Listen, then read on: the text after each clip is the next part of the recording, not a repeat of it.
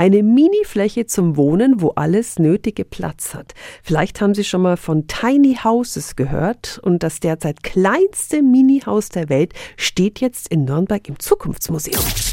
365 Dinge, die Sie in Franken erleben müssen. Jana Müller ist dort dafür zuständig. Was ist denn jetzt auf diesem zweieinhalb Quadratmetern überhaupt untergebracht? Es gibt einen Tisch, man hat eine ganz kleine Küche und noch ein Regal. Es gibt eine Gasheizung, es gibt eine Ökotoilette da drin, ähm, es gibt eine kleine Küche. Also man hat wirklich alles, was man braucht. Und wenn es nach dem Architekten Van Volimente geht, dann könnte schon bald aus diesem Haus eine ganze Siedlung entstehen. Mhm. Und wenn Sie jetzt äh, was fürs Handwerk Handwerken oder Basteln übrig haben, können Sie sich das Minihaus übrigens selber bauen. Der Architekt hat nämlich die Baupläne ins Internet gestellt.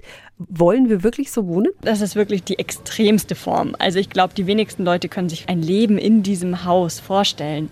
Aber es zeigt genau das, was wir fragen wollen, nämlich wie viel Platz brauchen wir wirklich zum Leben und wer darf denn überhaupt noch in der Stadt der Zukunft leben? Mhm. In Nürnberg steht also gerade das kleinste Mini-Haus der Welt, ein Tiny House. Können Sie sich anschauen im Zukunftsmuseum und die Infos sind nochmal auf radiof.de.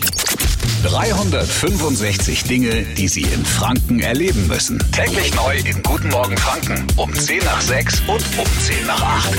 Radio F.